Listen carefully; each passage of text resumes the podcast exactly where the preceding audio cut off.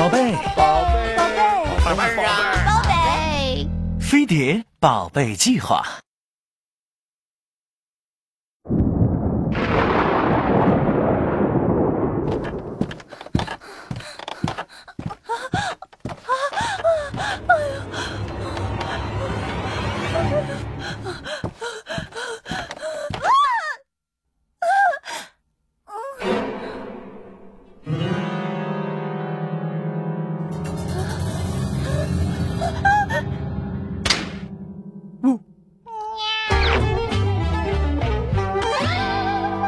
不知道是从什么时候开始，所有养宠物，特别是养猫狗的准爹妈们，都要面临一个选择：留娃不留宠，留宠不留娃。这一切都是因为那个在天朝的江湖上广为流传的预言：猫和狗是汪星和喵星的阴谋，它们会让孕妇流产，让胎儿畸形，让人类从此走向灭绝。我吵让地球人给猫本的明明是我，好吗？他妈逗我呢！弓形虫作为一种人畜共生的寄生虫，存在于几乎所有哺乳动物和鸟类的体内。对人的传染途径主要是病从口入，也就是吃。一般而言，正常人感染弓形虫后并无明显症状，但如果是孕妇，就很有可能通过胎盘传染给胎儿，造成严重后果。猫科动物是弓形虫的最终宿主，感染了弓形虫的粪便里会有虫卵，从而传染给人类。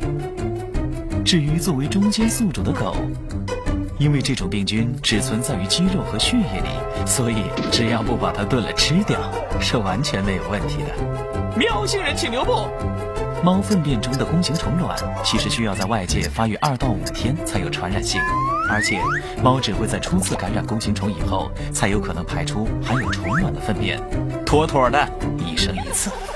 所以，让我们来设想一下，你家的猫拉出了这辈子唯一一次被感染过的翔，并自由的在屋里盘踞了两天以上，恰恰一不小心怀孕了，你再去收拾它的时候，又一不小心尝了一口。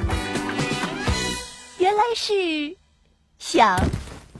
在美国，每年出生的四百万个婴儿，只有一千二百个婴儿受到弓形虫病的感染而致病。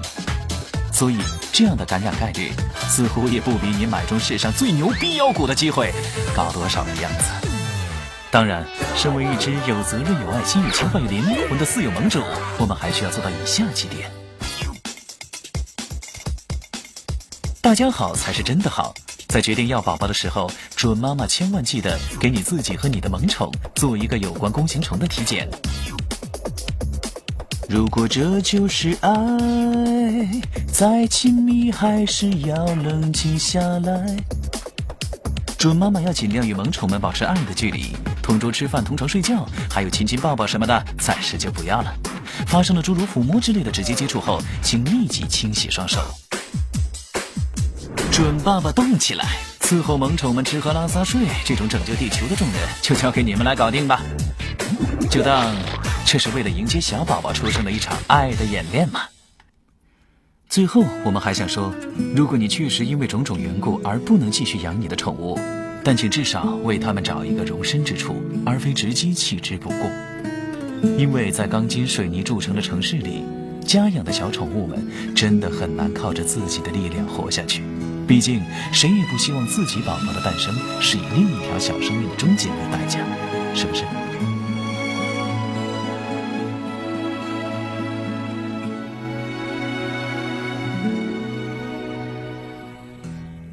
喵星人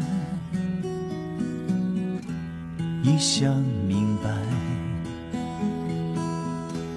它的主人是否永远把它留下来？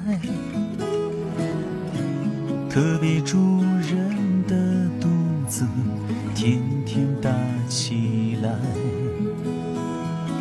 心中温柔还是不能灌溉，都是因为那船也存在。如果这就是爱，再亲密还是要冷静下来。就算生疏，就算孤独，都为另一个生命到来。爱在同屋檐下是那么温暖，给的承诺，爱的情怀，还有十个月漫长等待。如果这就是爱。